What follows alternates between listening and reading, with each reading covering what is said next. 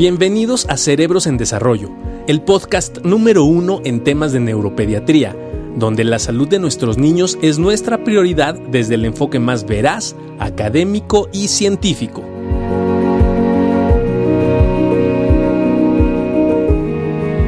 ¿Cómo estás, Juan Carlos? ¿Qué dices? Hola, ¿cómo estás? Ahora sí nos tocó estar aquí. Aquí estamos. Uno al lado del otro. Así, este, covicientos. Muy buenas noches a todos nuestros, nuestro público, a toda la gente que nos está viendo. Hoy tenemos un tema muy importante, pero lo, más increíble es que tenemos un grupo de expertos latinoamericanos que es gente de primerísimo nivel, ¿no? Son amigos de hace muchos años, pero, pero además eh, les aprendo muchísimo, les sigo aprendiendo. Y muchas gracias este, a todos por estar aquí. Eh, durante, esta, durante este proceso de pandemia, ¿no? Eh, un tema tan interesante como es el niño irritable, sobre todo los preescolares, que cada vez están más agresivos, inquietos, este, activos. Ha sido complicado, ¿no? Sobre todo por la parte donde tuvieron que ir a casa y, y perdían también, ahorita nos platicaremos de esa parte social que hemos platicado tanto tiempo, ¿no?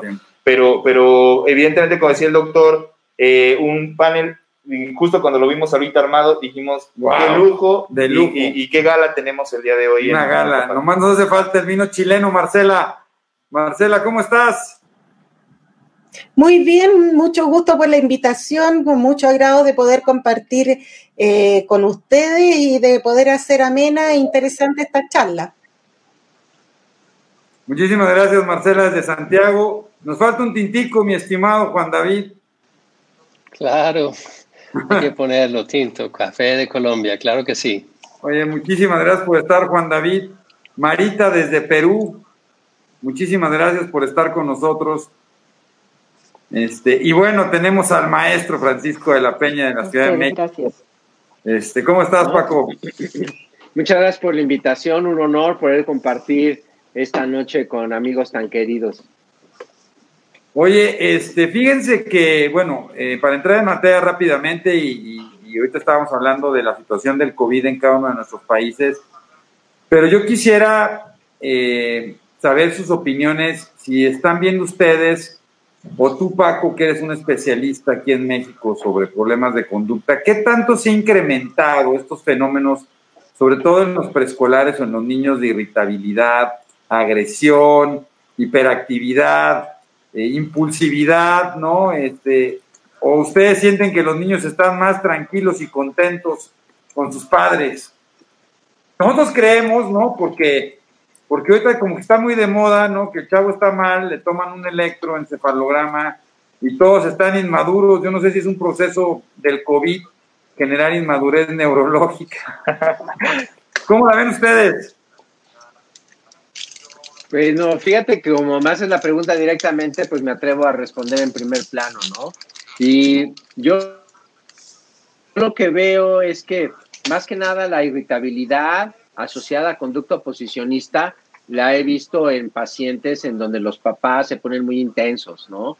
El papá evidentemente y la mamá se sienten bajo presión, algunos de ellos han tenido disminución en su trabajo, algunos no, pero sí muchos han tenido disminución en sus ingresos y la otra son las restricciones de movimiento.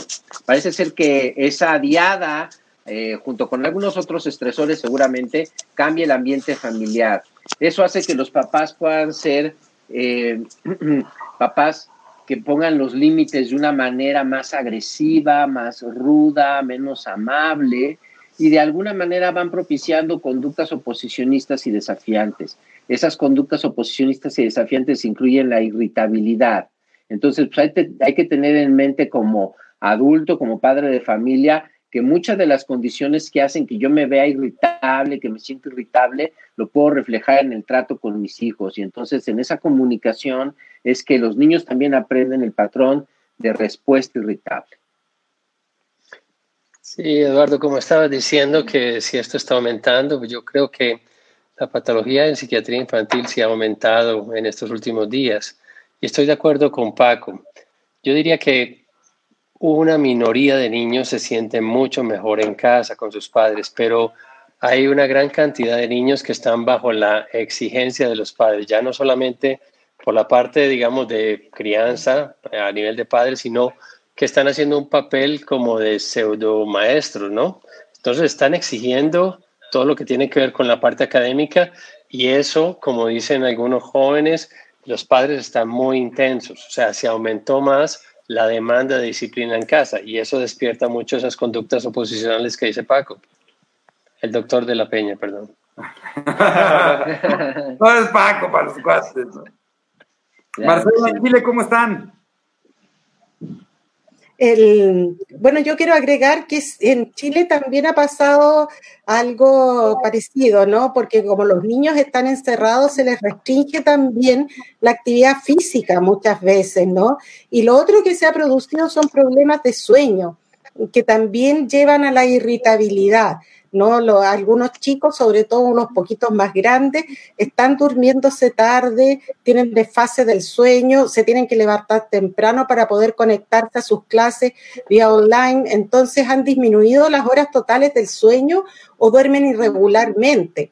¿No? Y eso también les produce cierta irritabilidad al otro día, ¿ah? que, eh, y, por lo tanto tienen conductas también de más peleas con los padres, en conjunto con esto de, del doble rol que se le ha asignado ahora al padre, tiene que ser maestro también, y muchas veces algunos papás se desesperan con sus hijos porque no tienen las habilidades necesarias para poder enseñarles, no han estudiado pedagogía. ¿No? Y, o frente a las dificultades que tienen, han tenido los niños de siempre, de lectoescritura, de comprensión, de matemática, eh, los papás también empiezan a desesperarse para que los niños aprendan y los niños en ese contexto en el que están también les resulta más difícil aún el aprendizaje.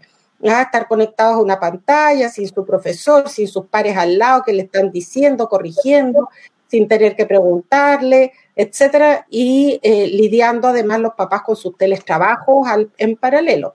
Entonces, yo creo que sí, que aumenta la irritabilidad en general en muchas familias, no solamente en los niños, sino que también en los adultos.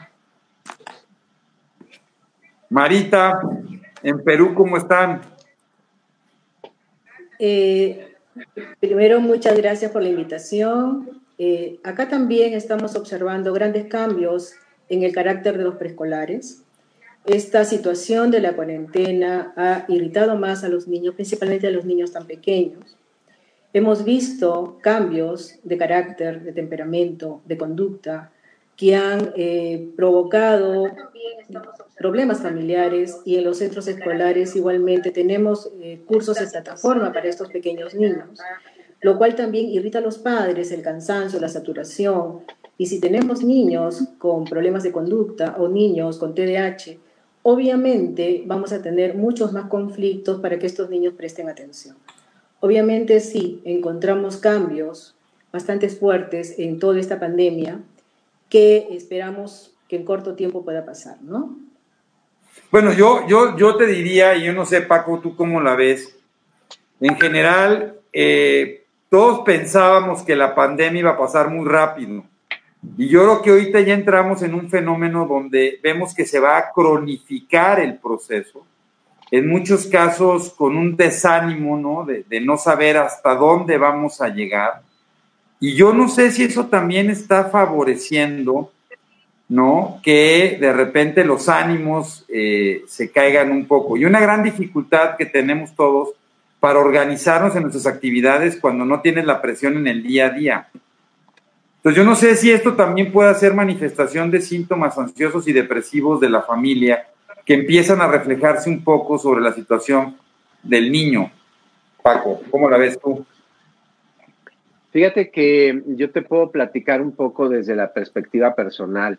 Creo que yo las primeras dos o tres semanas de la cuarentena fueron mucho más intensas para mí en el sentido de tratarme de adaptar a una situación que potencialmente pues puede arrebatarte la vida. Y después me fui adaptando y algo que me ayudó mucho y que yo he compartido con mis pacientes es tratar de mantener la organización a lo largo de, de la jornada, levantarse más o menos a la misma hora, acostarse más o menos a la misma hora, mantener actividades laborales o académicas, incluso en estos momentos lo más que se pueda, y a veces es complicado porque ahora sí los papás tienen todo el día a los hijos en la casa, entonces tienen que ser mucho más creativos en la forma en que a lo mejor estaban olvidada eh, la convivencia familiar. Eh, cederle todo a las pantallas creo que es un grave error y de alguna manera pues también disminuye la capacidad de convivencia que se pueda tener. Sí, ha durado mucho más de lo que esperábamos. Hay gente que dice que le empezamos antes, yo no sé si le empezamos antes o se ha alargado demasiado, pero lo que sí sabemos es que estamos en el pico de mayor muertes por, por, la enfermedad y a nivel nacional de mayor contagio. Hay algunas regiones que van disminuyendo, pero pues de alguna manera los números nos dicen que esto todavía no se controla y que va a durar. El mensaje que yo les doy a mis pacientes es muy claro, hay que adaptarnos a la situación, hay que darse cuenta que hay eh, momentos en los cuales no hay que ser fuerte, no hay que ser inteligente, simplemente hay que sabernos adaptar a lo que nos está pidiendo la cuarentena y esta nueva normalidad en donde tenemos que tener distanciamiento social y que hay que llevar a mente que va a durar varios meses más, no sé cuánto. Claro, y, que, un poquito lo que platicábamos, eh, tuvimos la oportunidad de, hacer un ejercicio, ¿no? De, algunas preguntas para la percepción de los papás durante este proceso de, de cuarentena, de, la parte de, aislamiento físico, y hacíamos algunas preguntas, ¿no? Y mandamos algunos eh, correos, algunos mensajes por WhatsApp para que nos contestaran algunas, algunas preguntas, y nos llamaba mucho la atención, ¿no? Cómo eh, los, los papás sentían que la carga de trabajo había incrementado muchísimo a partir del inicio del confinamiento, o sea que tenían más trabajo que antes de, del confinamiento, tanto por la parte de tener a los niños en casa como cumplir las, las labores eh, del home office, como, como, como lo denominamos, ¿no? Por otro lado, algo que les quería comentar es, fíjense que efectivamente la mayor cantidad de los pacientes contestaron que los problemas venían asociados al sueño, ¿no? Otra parte importante de los pacientes nos contestaron que los problemas también vienen asociados a la forma de comer y ahorita también ojalá y nos pudieran eh, platicar un poquito de eso, si los niños estaban comiendo más, ¿no? Y otra parte venían los fenómenos de irritabilidad, ¿no? Consideraban que los niños podrían estar ansiosos.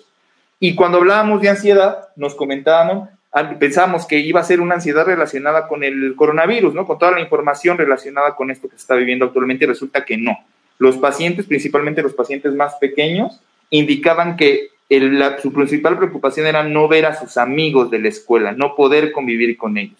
¿Cuál ha sido su experiencia en ese sentido? ¿Qué, piensan en esta parte? ¿Qué han escuchado por parte de los, familiares y de los pacientes? Em, bueno, yo quiero comentar que eh, hay que, yo creo, dividir aquí esto en dos sectores, dos niños distintos. Uno son lo que hemos estado hablando nosotros hasta ahora, que son aquellos chicos que venían con un desarrollo normal, ¿no? Y se han encontrado eh, frente a, esta situación que ha requerido, como decía el doctor de la Peña, mucha adaptación tanto por parte de los niños como por los adultos. Entonces, que ponen en jaque sus capacidades adaptativas y surgen conflictos en relación a que no pueden gastar su energía, no están siguiendo patrones de sueño, están comiendo más de lo habitual, sin ejercicio, y aparece la irritabilidad tanto en los padres como en los niños.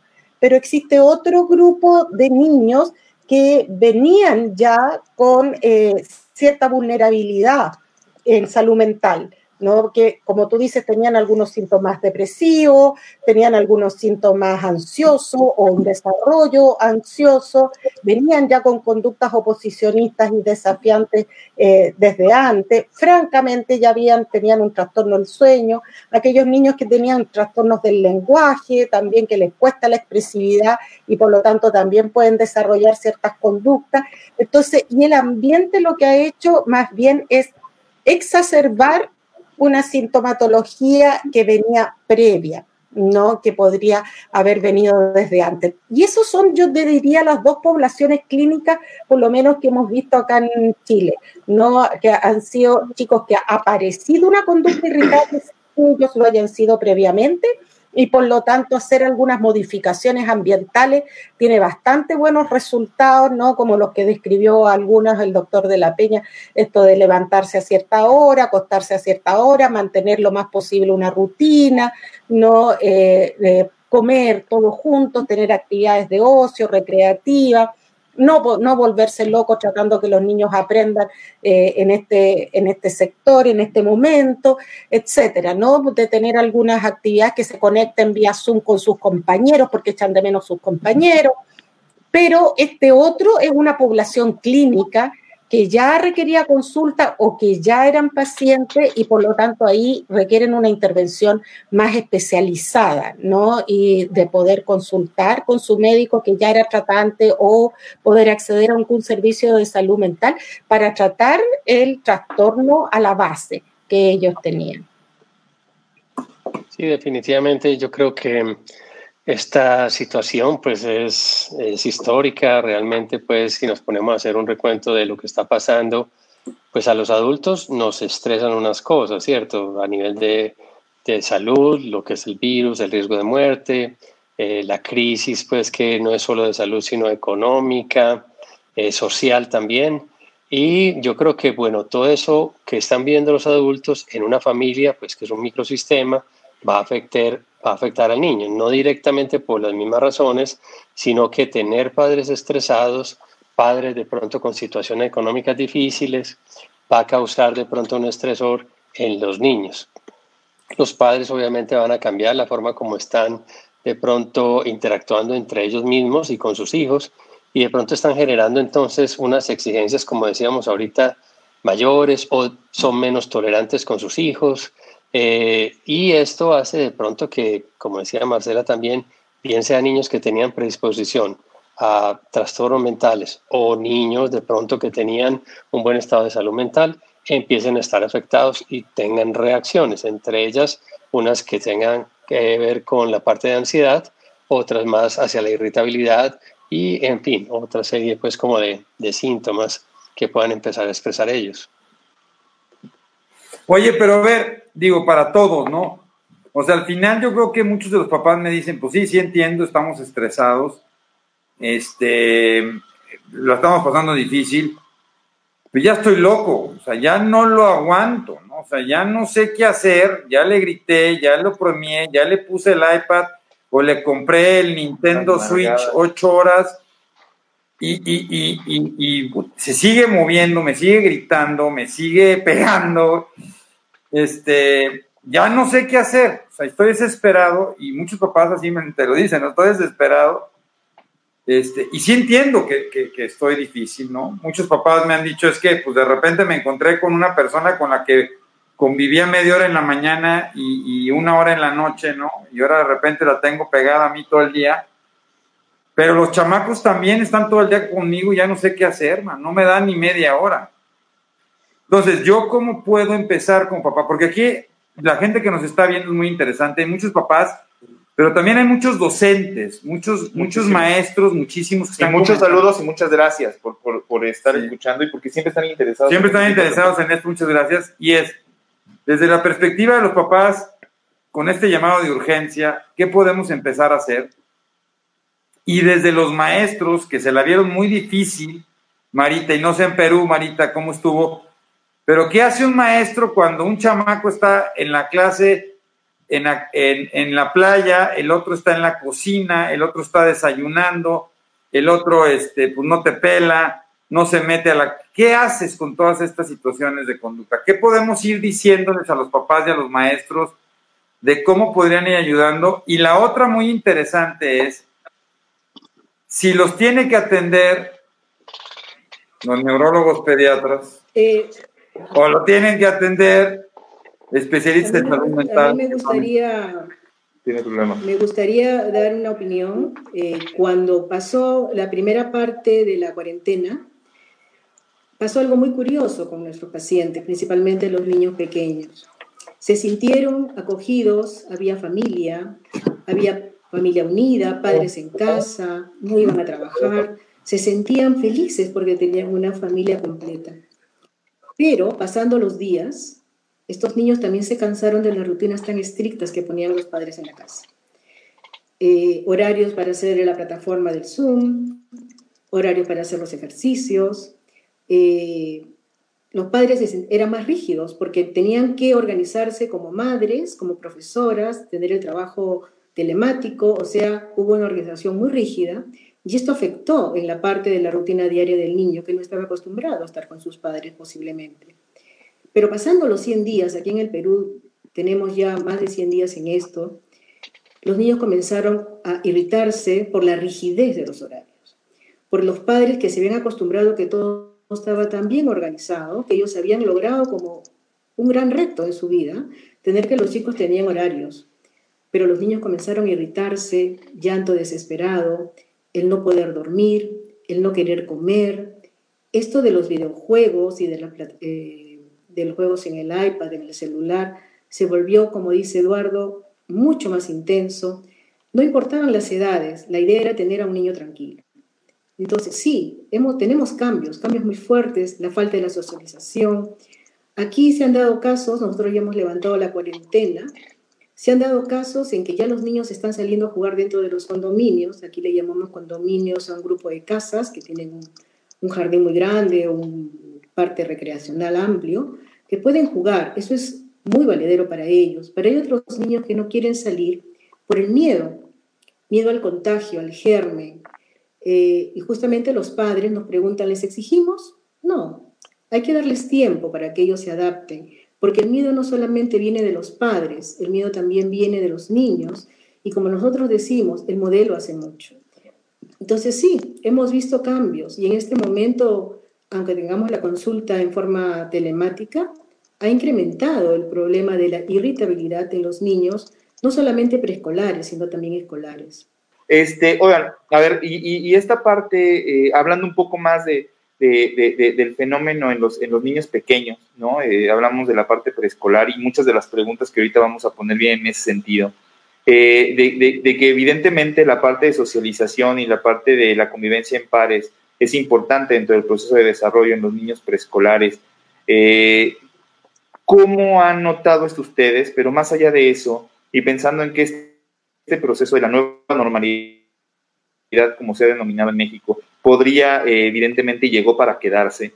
Esos procesos de comunicación a través de videollamadas o a través del Zoom, ¿qué validez tienen? ¿Ustedes lo consideran como un producto valioso para poderlo aplicar en niños preescolares o definitivamente no va a poder sustituir para nada eh, la convivencia directa que se tenía con, con pares?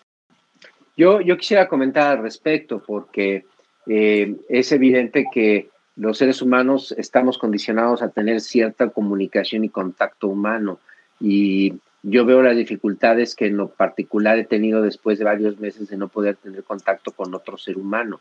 Y entiendo cómo en el caso de los preescolares, en los niños pequeños, menores de seis años, es muy difícil a veces exigirles que no toquen a otras personas y después volverles a decir que sí pueden tocar a otras personas.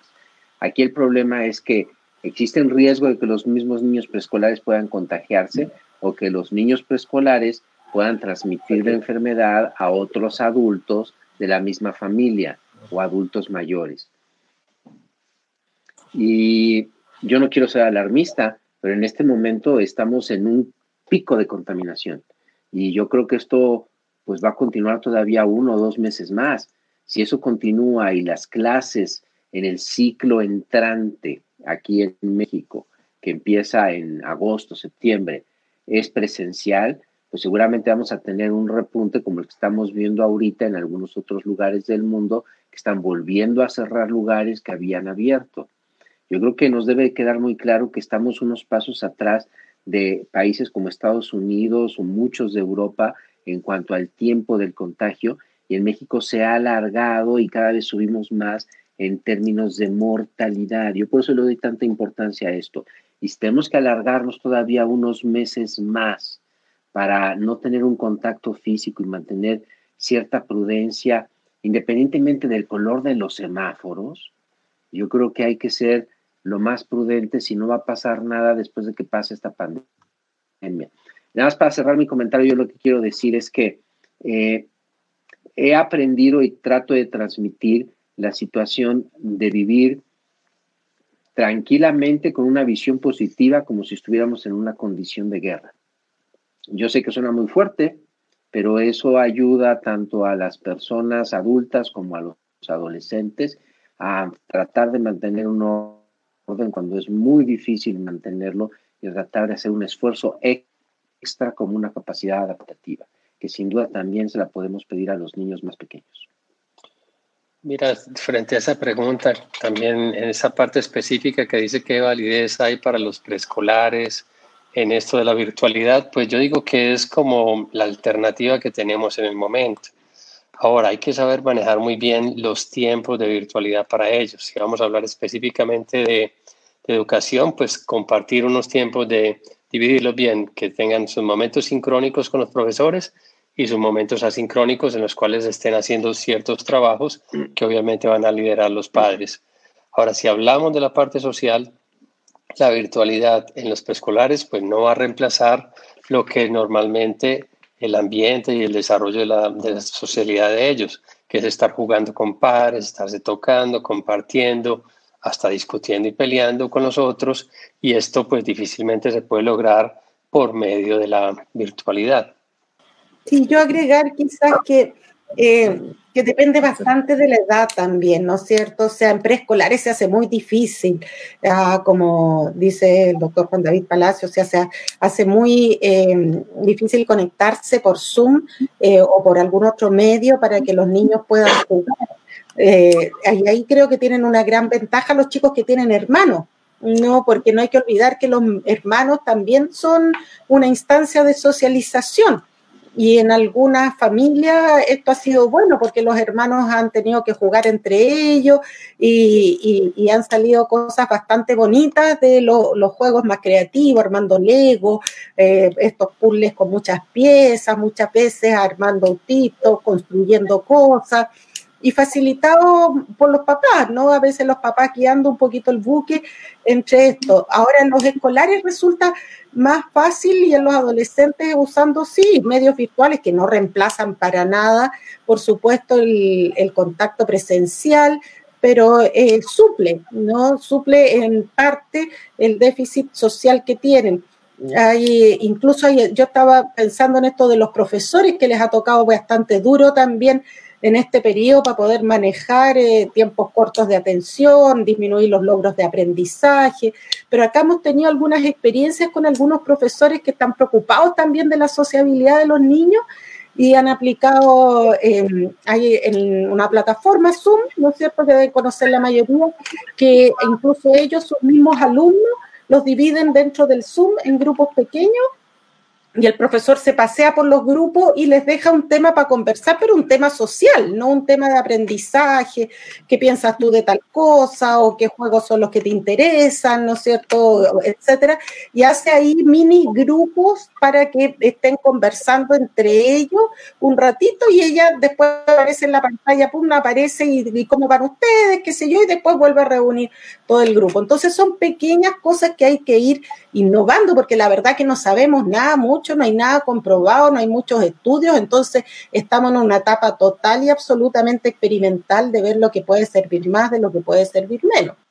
Oye, en, ok, pero entonces eh, yo quisiera como papá, ¿qué puedo ir estableciendo? O sea, si mi hijo está muy irritable, de repente lo veo muy cambiante, muy demandante, eh, ¿cómo, poder decir, ok, voy a hacer un stop en este momento y qué puedo empezar a hacer. Ya sé que tengo que empezar a poner horarios, que me tengo que organizar. Ahora, ¿cómo trato este fenómeno? Hablando con ellos, explicándoles, me pongo más rígido, me pongo más eh, buena onda, eh, trato de usar premios, castigos, o sea, ¿cómo puedo empezar yo a resolver el tema de irritabilidad que empiezo a ver en un, en un ABC muy sencillo, Paco? O sea, ¿qué le puedes decir a todos los papás de, de cómo empezar a hacer esto? Lo primero que les diría es escucha y calma. Este, dale estabilidad emocional a tu hijo a través de tu propia regulación emocional. Ve cuál, su, cuál es su frustración y ayúdalo a entenderla. Y trata de que si no puede expresarlo verbalmente, lo pueda dibujar, lo pueda cantar, lo pueda bailar, o de alguna manera que su nivel como preescolar se lo permita, lo pueda transmitir para que tú lo puedas entender. Eso sería lo primero que yo le diría a un papá con el niño irritable. Y, muchos papás me dicen, Francisco, no puedo, es que pierdo el control. La verdad es que mi respuesta ahí les digo es que, mira, la verdad es que tú eres el adulto y contigo pues hay que regularse. Y si no puedes, pues ya después tenemos que ver la ayuda personal que tú necesitas. Y se los digo así. Manita, ¿tú cómo lo ves esto? O sea, ¿qué decirle a los docentes que se tienen que preparar?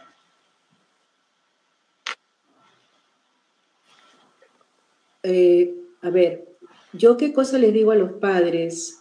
Les permito eh, primero organizarse eh, y que no sean tan rígidos. Una cosa es una rutina y otra cosa es una exigencia, cumplir horarios por, el, por el afán de descansar, que hay que entenderlos. Padres, profesores, no es nada grato.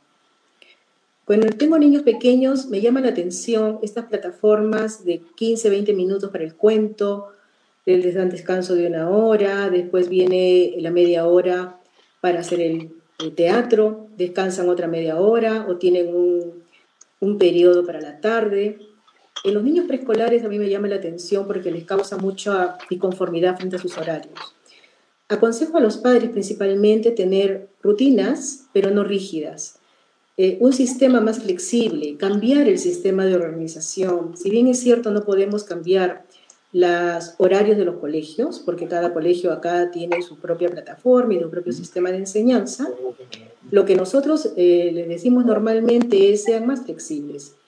Permitan que esos niños tengan otro tipo de juegos, eh, más comunicación entre ellos, porque lamentablemente comienza la irritación entre todos los hermanos. Pero los padres, por el bienestar de tener un trabajo telemático, que es entendible, eh, hacen las rutinas muy exageradas o permiten que los niños jueguen más tiempo con las plataformas. Entonces, eh, una organización eh, flexible, una comunicación más viable entre ellos mismos, porque toda la familia está junta, es lo que normalmente recomiendo para bajar el estrés en los niños.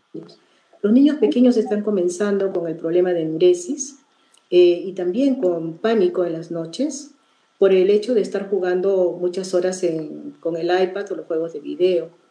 Pero si los padres comienzan a organizarse en forma más flexible, he visto que pueden regular un poco el grado de ansiedad de los niños.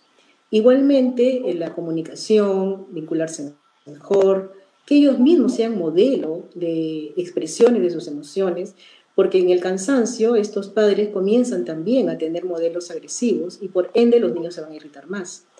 Eh, trabajar con los padres me parece a mí que es el primer modelo, ¿no? que es la primera forma de del trabajo para bajar la irritabilidad y también el manejo de la ansiedad de los niños en casa. Juan David, ¿qué, opinas acerca de, lo mismo, esta parte de, qué le podemos recomendar tanto a los docentes, porque la adaptación va a venir tanto en la parte de los docentes para poder aplicar las plataformas virtuales, para poder brindar clases, pero también para los padres que están actuando de cierta manera como docentes ahora. no, y más que yo te diría, mi estimado Juan David, oye, pues si me voy a tener que aventar otro semestre, porque yo sé que marzo en Chile pues están en clases, ¿no? Estamos en vacaciones. Pero si me voy a tener que aventar otros seis meses de maestro, este, no, ahí muere, ¿no? Mejor me voy a hacer homeschooling, que mucha gente está diciendo, mejor lo saco a mi hijo y ahí veo qué hago. Mira, yo creo que pues, no hay una respuesta sencilla. Lo que me gusta mucho de lo que han dicho los dos eh, participantes anteriores, pues Franco y Marita, de que en parte pues hay que estar calmados, escuchar al niño y permitirle que exprese, digamos, esta emoción. Yo pienso que hay un parte del tema que es irritabilidad y otra es las reacciones que tienen los niños, reacciones que tienen por frustraciones cotidianas, sobre todo los preescolares. Entonces, eh, hay un punto importante, es escucharlos y validar las emociones. A ver, uno podría decirle, tienes eh, derecho a estar ofuscado, ¿sí? Porque, claro, querías hacer esta actividad, no la puedes hacer en este momento, hay una regla, un límite, tienes derecho a sentir esa emoción ya la expresión de la emoción, es decir, patear puertas, tirar cosas, eso sí no está correcto. Entonces, permitir la expresión de la emoción es una cosa, pero validar la emoción es otra. Entonces, yo diría que parte hay que hacer e-, ese, ese proceso. Lo otro, es que cuando los maestros eh, de pronto o los padres están viendo que un niño está muy irritable en el proceso de educación, en la educación virtual, de pronto lo que les hemos sugerido es que tenga el profesor, aquí le llamamos profesor titular, que tenga unos momentos aparte, no dentro de la clase, sino que tenga unos momentos aparte, 15 minutos por semana, para poder hablar con ese niño. ¿Por qué está presentando la irritabilidad? ¿Está frustrado? porque no le están saliendo los dibujos al niño preescolar, está frustrado porque él quiere participar y no lo dejan participar en la clase. O sea, entender por qué está sucediendo esto en la medida de lo posible y de pronto buscar alternativas con los padres y con los profesores. Bueno, en la próxima clase vas a participar de esta manera, entonces le vamos a dar el turno, la palabra a ese niño. Igualmente también el trabajo entre los padres y los profesores es clave. A algunos padres y algunos niños están fluyendo muy bien en este modelo, pero hay otros que tienen muchas dificultades. Yo les recomendaría que también tengan como ese contacto directo con los profesores para buscar alternativas de, de, manejo y alternativas de soluciones. Marcela. Sí, eh, yo me quiero reforzar la idea de que no le podemos pedir a los niños eh, que estén regulados si los papás están desregulados. Yo creo que eso es lo, primero, eh, porque el modelo es importante, no solamente en cuanto a la desregulación, sino que para ver cómo el papá se regula también. No, y el papá eso lo puede verbalizar, le puede decir, mira, cuando yo estoy enojado, cuando estoy frustrado, ahora estoy angustiado, puedo hacer esto, esto, otro, ¿no? Y creo que es importante validar eso. Eh, y, para no repetirme, porque estoy de acuerdo con todo lo que se ha dicho anteriormente, solamente agregar que podemos buscar técnicas de relajación para los niños, los masajes suaves, por ejemplo, cuando los niños eh, están muy angustiados, les hace muy bien, leerles un cuento, el humor, el humor les hace muy bien reírse con ellos, ¿no es cierto? La risoterapia, por decirlo de alguna manera, el poder contar eh, historietas o, interactuar, eh, jugar juntos, saltar actividades físicas también les hace muy bien, eh, jugar más lúdicamente con los niños, los papás que tienen algún patiecito pueden jugar a la pelota con los chicos porque así pueden gastar energía ¿no? y pueden estar más regulados también. Hay que saber que el ejercicio hace muy bien ¿no? Entonces hacer actividades en conjunto, haciendo ejercicios toda la familia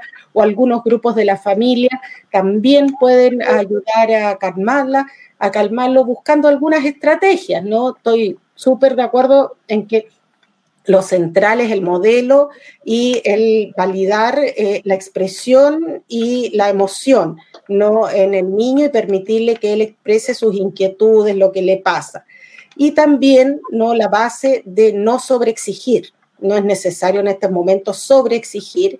Y los papás también lo que yo les digo muchas veces que hay que elegir las peleas. No es necesario pelear por todo, no, no es necesario a veces decir que se siente bien, que coma bien, eh, que no se puso bien esto, que siempre se tiene que duchar antes de acostarse porque si no, no puede ser, o el peinado en las mañanas antes de ponerse a, ver eh, el Zoom con los profesores. Entonces, o, que todas las tareas tienen que ser hechas, no sobreexigir, no es, no es el momento y más bien elegir peleas para cuidar la salud mental eh, de todos los miembros de, la familia. Y a los profesores. Sí, los, profesores.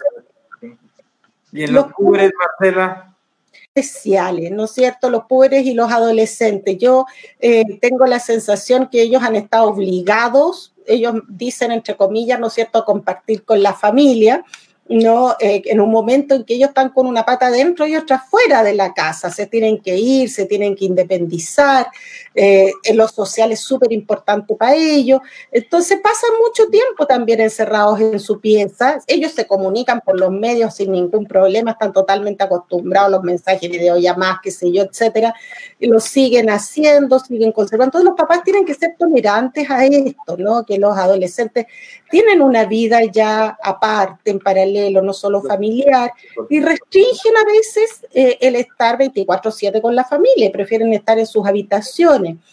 pero eh, eso no quiere decir que tienen que estar momentos iguales con su familia. Un adolescente me dijo muy claramente, ¿no es cierto? Yo no estoy acostumbrada a estar tomando desayuno con toda la familia, almorzando todos los días con toda la familia, cenando todos los días con toda la familia.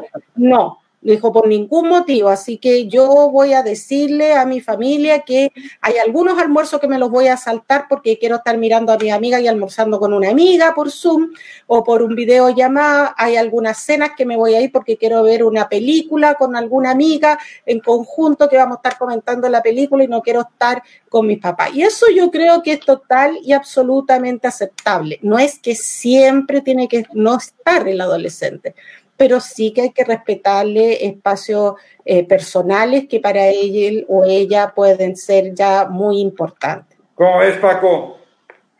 Yo quisiera comentar algo que les he dicho a los papás de mis pacientes, a algunos profesores y a los pacientes mismos en el sentido de que se la tienen de tomar tranquila en esta etapa de la nueva normalidad de la sana, pues hay que ser tolerantes, no hay que exigir mucho, se hace la tarea hasta donde se puede, no se exige más. Todos estamos expuestos a una situación de estrés, entonces tenemos que ser muy tolerantes. Si el maestro le exige más, el papá le explica al maestro que se hizo todo lo que se pudo y hasta ahí se llegó. Y a los maestros yo les diría, pues tranquilos, ya tendremos tiempo en el futuro para poder compensar lo que pudimos haber no hecho durante esta época y aprender más bien de las experiencias y de la convivencia. Yo trato mucho de asimilar cuáles son los aspectos positivos de estar aquí, ¿no? ¿Cuál ha sido la productividad que uno ha incrementado? ¿Cómo puede uno crecer en eso y cómo puede uno vincularse emocionalmente a lo mejor con personas más distantes sin tener ahora pues esta barrera física como lo estamos teniendo ahorita con toda Latinoamérica aquí presente.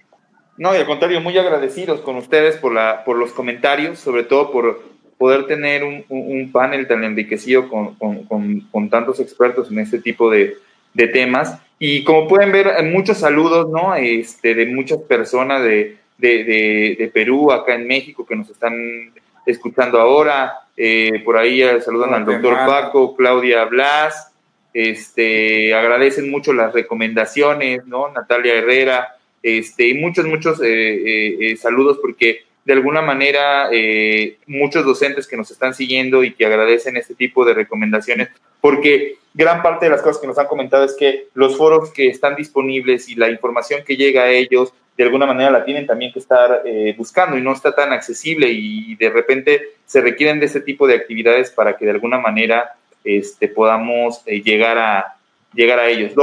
Oye, ¿cuándo, Juan David, cuándo buscar ayuda? O sea, cuando yo como papá, ante esta situación, de repente veo que mi hijo de repente tiene dificultades, hay una variabilidad en el día a día, ¿cuándo debo decir esto que estoy viendo ya no, o sea, algo está pasando? Y Marcela decía una cosa muy interesante, ¿no?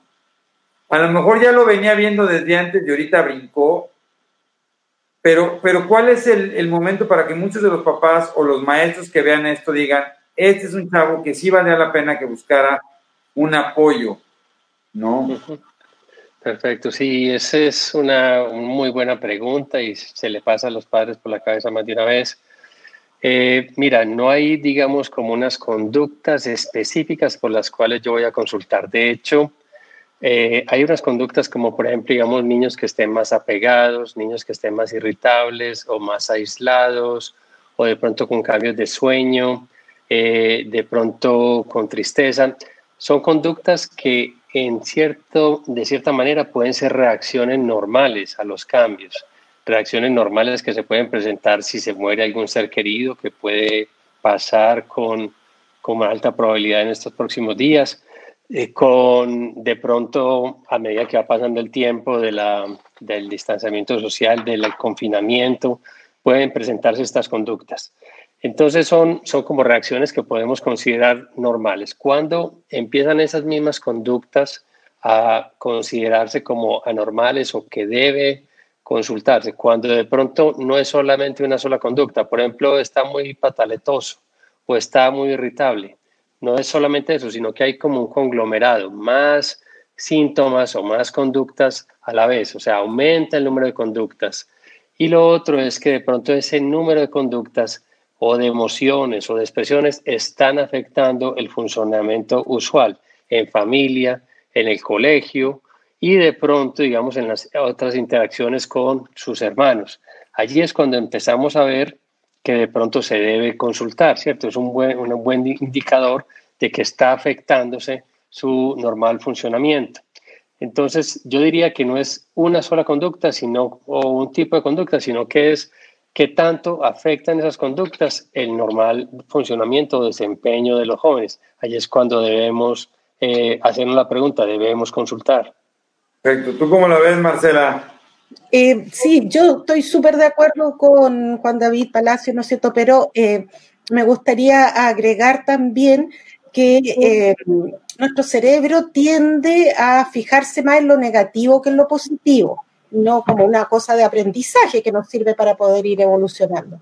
Y por lo tanto, yo creo que es importante que los papás se fijen si realmente el niño pasa más tiempo irritable que no irritable, ¿no? Y si esto es casi todos los días o la mayoría de los días, ¿no? Esta conducta. A veces un chico se pone pataletero una vez al día hizo una tremenda pataleta y uno se queda pegado, ¿no es cierto?, pensando solamente en esta situación.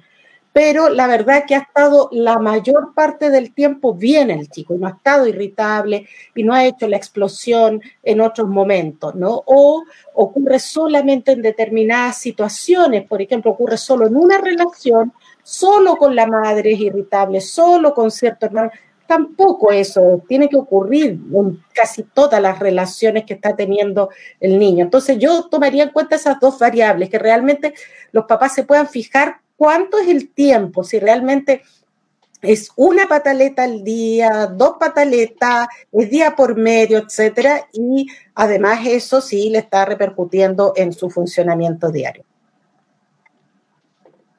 Perfecto, Marita. Este, pues se nos ha ido el tiempo muy rápido, entonces yo quisiera que fuéramos cerrando y dando conclusiones. Eh, ¿Qué nos podrías ir dando como conclusiones, Marita, desde, desde tu perspectiva en toda esta situación conductual y, de apoyo a los padres? Eh, yo estoy de acuerdo con lo que dice Marcela. Muchas veces los padres, eh, posiblemente por el cansancio, la saturación, se fijan solo en lo negativo del niño durante todo el día. Se fijan solo en el llanto, en la irritabilidad, en el problema, en la pataleta, en el berrinche, en la oposición. Eh, una de las cosas más importantes que me parece en el tratamiento psicológico de los padres es buscar ayuda, porque cuando los padres piden ayuda es porque ya no pueden resolver el problema, es cuando se sienten incapaces de poder valorar la parte emotiva de sus hijos. Y lo más importante, como dijo Juan David, es validar las emociones enseñarle a los padres que hay que validar la emoción del niño en este momento es mucho más importante que antes. ¿Por qué? Porque el niño no reconoce sus emociones, es muy pequeño, pero la va a identificar frente a los padres cuando ellos responden inadecuadamente frente a un petitorio, a una necesidad, a, un, a una emoción que en esos momentos ellos solamente saben expresar a través de la conducta. Y esta conducta normalmente es disruptiva. Los padres, como dice Marcela, nos fijamos más en la parte disruptiva, más en la parte negativa y elogiamos muy poco la parte positiva. Es imposible que un niño no tenga cosas positivas durante 24 horas o 18 o 12 horas del día, pero los padres más nos fijamos en la parte negativa. Es tan importante elogiarlos, es tan importante darles un afecto, es tan importante abrazarlos, mucho más ahora, que ellos se sienten incómodos al no comprender qué pasó con sus amigos al no comprender qué pasó con su colegio, al no comprender por qué no pueden salir y si salen, por qué no pueden correr, principalmente aquí en el Perú, se da 30 minutos de salida en un, radio de 500 metros. ¿Qué pasa si ese niño hiperactivo quiere jugar como antes, subirse a los juegos mecánicos? No puede, porque todo está prohibido. Ese niño viene con ansiedad, irritabilidad, o ese niño que tiene mucha pena porque no puede ver a sus abuelitos, Todas estas cosas hacen un cambio total, no solamente en el niño, sino en la dinámica familiar. Es muy importante para mí que cuando el padre pide una ayuda, no es solamente para el niño, es para la familia, porque la orientación es para la familia. Mira, y con eso último que está diciendo Marita, yo quiero ser, ya sé que estamos cerrando, pero creo que la vivencia de muchos adultos frente a esta situación de pandemia es como que perdimos, perdimos nuestra forma de vivir, ¿cierto? Perdimos todo lo que nos daba satisfacción, encontrarnos con amigos, perdimos el trabajo y yo creo que ya es hora de cambiar, o como quiera que lo llamemos, el chip o la sintonía. Esto es una muy buena oportunidad para adaptarnos, ¿cierto? Es una forma o una invitación a que nos adaptemos a un nuevo estilo de vida. ¿Sí? Podrá tener ventajas, algunas ventajas para algunas personas. Por ejemplo, vemos personas de edad que han aprendido sobre tecnología Vemos de pronto adultos que están haciendo actividades de tiempo libre que antes no hacían, que no las tenían. Vemos jóvenes que de pronto están buscando nuevos hobbies. Entonces esto, esto es como un cambio de actitud que yo creo que si lo tenemos los adultos podemos transmitirle un sentido muy diferente a los niños. Y eso podrá tener de alguna manera una repercusión en sus eh, expresiones emocionales. Entonces diría que también es como una, una, una forma de, de enfrentar esto, ¿cierto? No de enfrentarlo como un gran problema, ¿cierto? Sé que lo es, pero no todos los aspectos de la pandemia son problemáticos. Si los empezamos a vivir de otra manera, posiblemente cambie nuestra forma de convivir en familia y con nuestros hijos. Oye, Juan David, pero no es más fácil si le doy un chocho no al niño y también sería para Paco, ¿no? Pues ya mejor llévalo con el doctor de la Peña. Bueno, no, para que no veas, Paco, con el doctor Barragán y que le dé un chocho y lo deje tranquilo, ¿no? Ya de una vez, amárralo.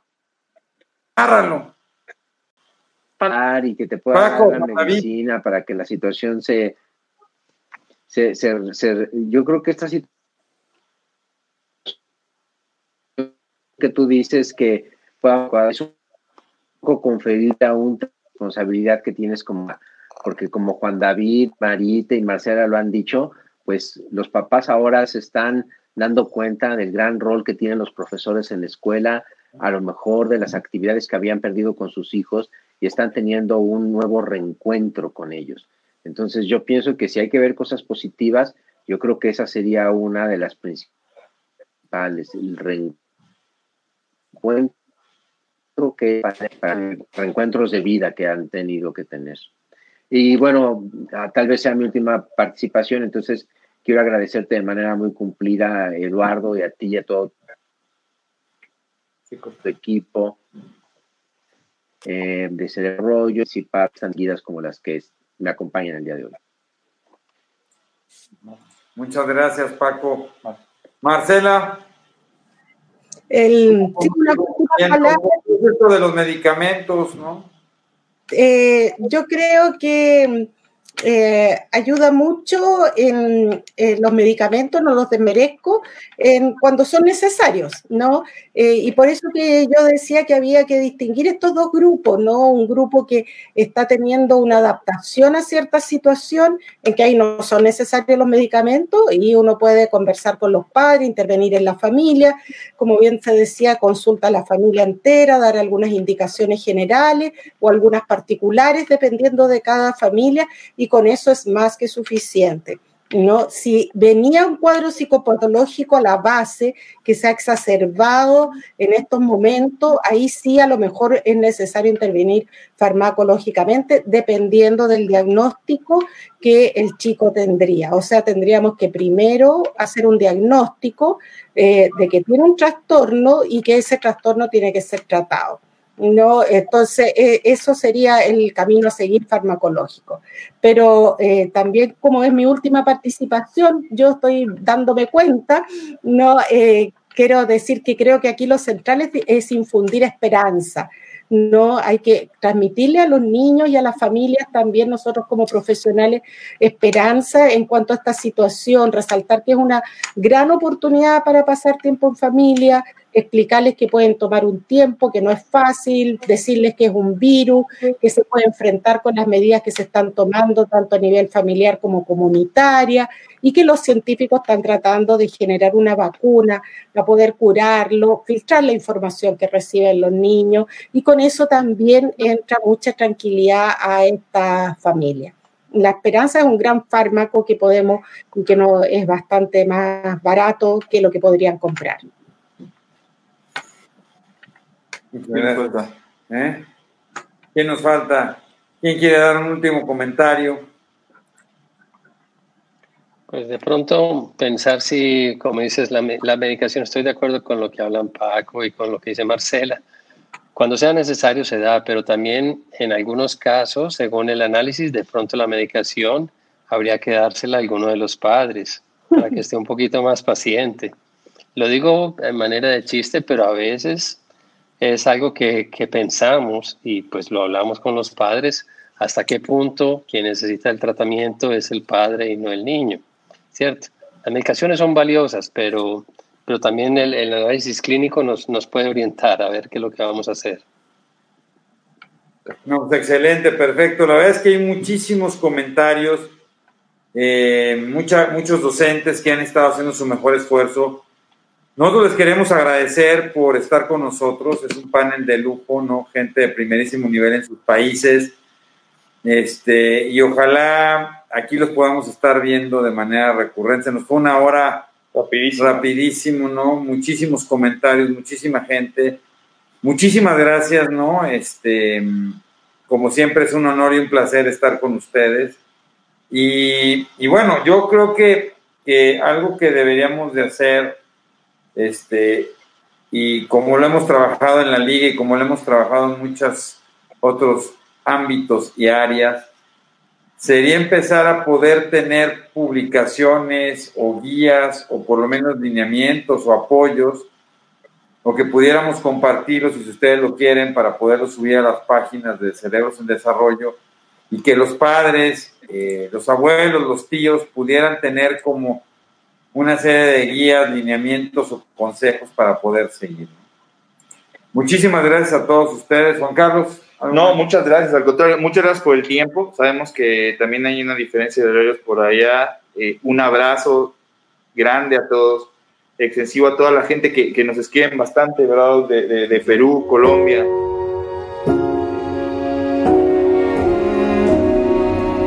Cerebros en Desarrollo el podcast comprometido con la idea de que en los cerebros de nuestros niños no hay límites. Síguenos en nuestras redes sociales. En Facebook nos puedes encontrar como Neurología HIM, en Instagram como arroba Neuropedia HIM, nuestra página web es cerebrosendesarrollo.com y si tienes cualquier duda o comentario, por favor escríbenos al correo electrónico cerebrosendesarrollo.gmail.com. Si este episodio crees que le puede ayudar o servir a alguien, por favor compárteselo. Le podrías estar ayudando mucho más de lo que te imaginas. Nos seguimos escuchando.